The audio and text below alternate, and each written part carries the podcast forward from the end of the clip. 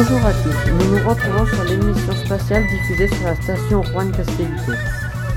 Comme toujours, je suis en compagnie de Jeanne pour vous présenter le dossier du jour.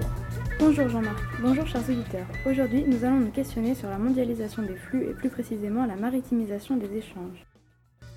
Tout d'abord, nous allons tenter d'en savoir plus sur la fast fashion.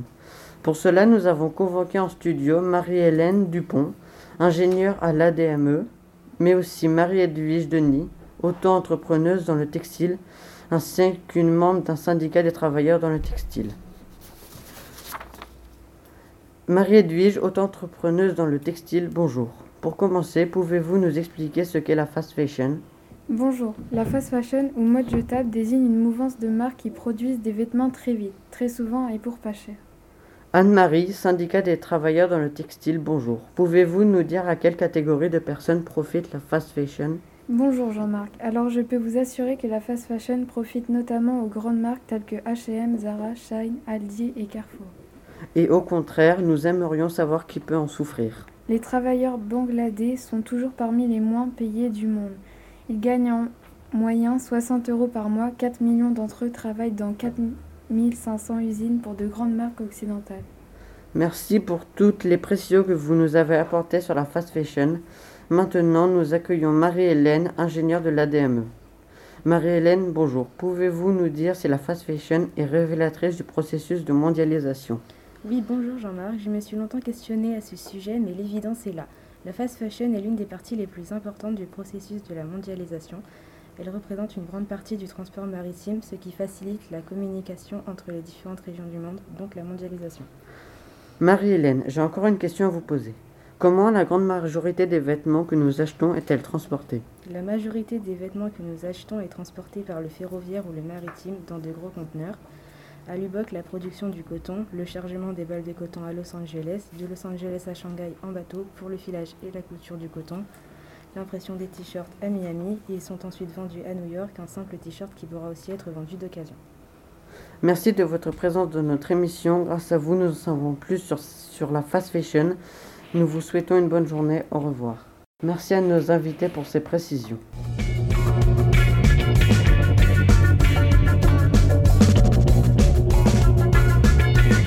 Alors pour continuer à creuser le sujet, quittons le studio et rendons-nous maintenant à Shanghai où se trouve notre reporter Émilie.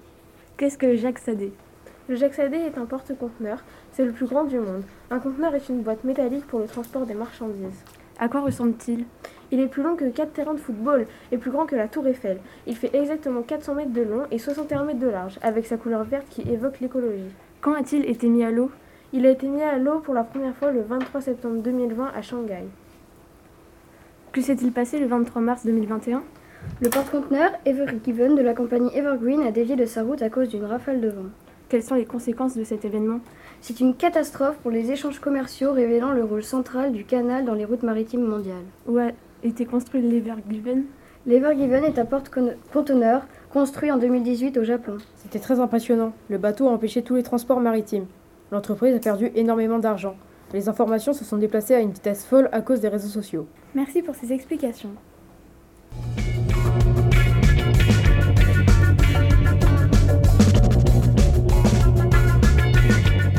Et maintenant, nous allons établir le contact avec un, avec un reporter au Havre. Bonjour, nous nous trouvons au port du Havre qui se trouve sur la façade maritime de l'Europe du Nord-Ouest. C'est un grand port avec des terminaux à conteneurs se trouvant à côté d'une zone industrielle. Bonjour Madame Lima, professeure de géographie à l'Université de Caen. Où se localisent les ports les plus importants au monde? Les ports les plus importants au monde se situent à Shanghai et Ningbo, car ils ont des lignes directes sur la face maritime de l'Asie orientale. Quels sont les différents aménagements que l'on retrouve dans les ports et quels sont les nouveaux aménagements à prévoir pour accueillir les plus gros porte-conteneurs? Pour accueillir les plus gros porte-conteneurs, les ports ont construit des terminaux sur des terre-pleins de plusieurs kilomètres pour accueillir les navires et pour stocker les conteneurs reçus chaque jour. Cependant, pour accueillir des plus gros conteneurs, il faudrait creuser les fonds marins pour en accueillir des plus imposants. Merci à vous. Nous retrouvons maintenant Morgane Gillin, responsable du port autonome du Havre. Bonjour, que pouvez-vous nous dire d'une zone industrialo-portuaire Les zones industrialo-portuaires sont des espaces où se concentrent les aménagements portuaires ainsi que des industries. Où est réexpédiée la marchandise? La marchandise est réexpédiée sur des îles où des terminaux ont été construits pour dégager les kilomètres de quais nécessaires à l'accueil des navires, mais aussi les surfaces de terminaux pour le stockage des conteneurs. Merci pour vos informations et à bientôt. Nous retrouvons un habitant, Yvan, du port du Havre. Bonjour, pouvez-vous nous en dire plus sur le port? Dans le port du Havre, il y a des dizaines de porte-conteneurs qui passent par jour. Des fois, il y a des embouteillages à cause des porte-conteneurs. Plus de 25 millions d'entre eux peuvent être manipulés chaque année. Dans ce port, il y a des cheminées qui fument, beaucoup de bâtiments, du personnel travaillant. On vous remercie pour cet aperçu du port du Havre, c'était très intéressant.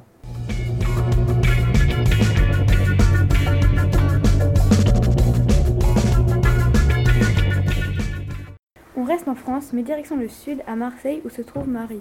Euh, bonjour, nous, nous nous trouvons à Marseille, au siège social de la CMA-CGM. Nous allons, interroger, nous allons maintenant interroger un habit- Alexandre Lebois, un habitant de Marseille, au sujet de la CMA-CGM. Comment vivez-vous la vie pour un siège social? Bonjour. La tour dégage beaucoup de fumée et cela fait disparaître le soleil sous le nuage de fumée. Le bruit est incessant et dérangeant. Merci du temps que vous nous avez accordé. Nous allons maintenant interroger un salarié de l'entreprise. Votre travail vous convient-il? Mon travail est assez physique, mais nous avons des pauses de 20 minutes, donc nous sommes presque jamais fatigués ou même épuisés. Mes horaires me conviennent, car je pourrais passer du temps le soir avec ma famille ou mes enfants. Merci. Combien de, de bâtiments de la CMA-CGM avez-vous dans ce monde? Nous avons plus de 521 ports implantés dans plus de 160 pays. Que fait-on dans la CMA-CGM L'activité de la CMA-CGM est les transports maritimes. Les activités secondaires sont les croisières et les transports terrestres et aussi par train.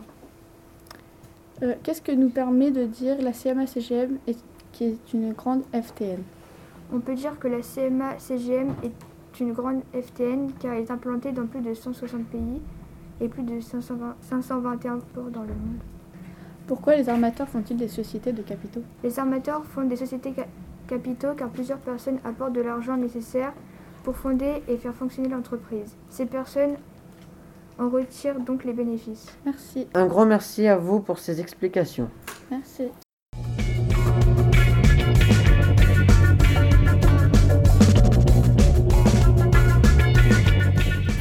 Maintenant, la minute culturelle. Et oui, l'art aussi questionne la mondialisation. Bonjour à tous. Aujourd'hui, nous allons parler du démantèlement des navires avec l'exemple de l'exposition de Bruno Valentin et Julien Panetier. Et pour mieux comprendre, notre reporter va se rendre au musée. Oui, Jeanne, je suis devant ce musée. Nous allons découvrir Michel, le conservateur de ces musées, qui va nous aider à mieux comprendre ce démantèlement des navires. Bonjour Michel. Bonjour Marine. Pouvez-vous décrire certaines des photographies et nous expliquer l'intérêt de ces photos? Sur une des photographies, on voit un homme assez mal protégé avec un masque et un casque. Il a un filet vert sur la tête. En arrière-plan, on voit un bateau en très mauvais état. Qui sont les travailleurs qui œuvrent au démantèlement des navires? Ce sont des travailleurs pauvres qui vivent dans de conditions désastreuses comme leurs conditions de travail. Alors justement, quelles sont leurs conditions de travail? Les conditions de travail sont misérables. Il n'y a presque pas de protection contre des produits extrêmement toxiques. C'est très dangereux. Où les, dé- où les, navi- les navires sont-ils souvent démantelés? Ces chantiers sont situés en Inde, au Pakistan ou au Bangladesh. Quelle est la durée de vie d'un porte-conteneur? En 2006, la moyenne d'âge des porte-conteneurs en fin d'exploitation était de 28 ans. Elle est tombée à 20 ans maintenant parce qu'on a besoin de plus gros conteneurs. En effet, il y a de plus en plus de flux. Pouvez-vous nous définir flux? Alors un flux est un ensemble de déplacements. Cela peut être pour de l'argent, de la marchandise et des informations. Est-ce dangereux de démanteler un navire?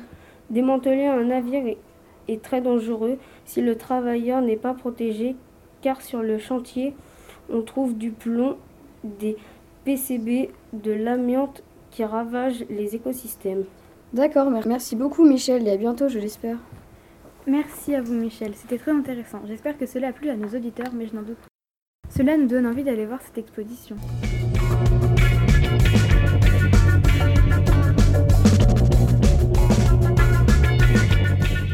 On retourne au Havre, à l'université plus précisément, pour évoquer un sujet bien particulier, la pollution plastique. Bonjour, aujourd'hui nous avons le plaisir de se retrouver dans l'Université du Havre avec deux invités, Mia Gola et Jean-Kévin Dumas, océanologues. Ils sont là pour nous parler des chiffres se rapportant à la pollution qui ne fait que d'augmenter. Puis notre invité, Mia Gola, va nous parler de son livre, qui traite du même sujet. Je vais laisser la parole à Mia Gola. Bonjour Lila Marc, je vais vous expliquer le but d'avoir écrit un livre sur la pollution. C'est pour sensibiliser les gens sur les risques des déchets, que les animaux meurent du plastique, des mégots de cigarettes et pour les nombres de 2000 tortues qui meurent dans les océans à cause des déchets. Aujourd'hui, il y a des associations qui se regroupent pour ramasser des détritus sur la plage et dans la mer. Bonjour, euh, Jeanne, pour euh, l'invitation. Si c'est un danger, oui, c'est un danger car nous polluons les océans et cela les détruit. Nous jetons des déchets et ils finissent souvent dans les océans. En se regroupant, les déchets plastiques s'agglutinent pour former un amas de plastique qu'on appelle le septième continent. Il mesure 3,5 millions de kilomètres carrés et cela détruit la faune et la flore. Un milliard, d'oiseaux marins et 200 000 tortues chaque année. À cela s'ajoutent 15 000 tonnes de déchets et cela pourrait doubler d'ici 2050. Il faut agir. D'accord, je vais vous poser plusieurs questions. Quels sont les risques d'un océan en plastique? Eh bien, comme j'ai déjà dit, la destruction de la faune et la flore, euh, donc 1 milliard d'oiseaux marins par an et 200 000 tortues, dégradation des plages et des océans. Que peut-on faire pour éviter un océan en plastique? C'est de ramasser les micro-déchets euh, et d'arrêter de jeter les mégots de cigarettes, des cotons-tiges. Qu'est-ce que le septième continent? Eh bien, c'est un amas de, de, micro-déchets qui forme euh, un amas de plastique au milieu de l'océan. Merci beaucoup. Après cela, j'espère que nos auditeurs seront attentifs à ne pas jeter leurs détritus n'importe où. Peut-être aussi qu'ils participeront à des opérations plage propre.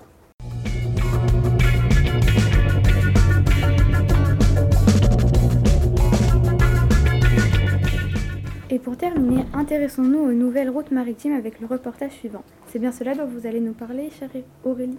Oui, c'est bien ce dont nous allons parler. Pour vous expliquer tout cela, je suis en compagnie de Maxime Lopez, glaciologue, et Samantha Gomez, représentante de l'ONG Greenpeace. Maxime Lopez, il semblerait que l'Arctique intéresse les compagnies maritimes, mais pour quelle raison?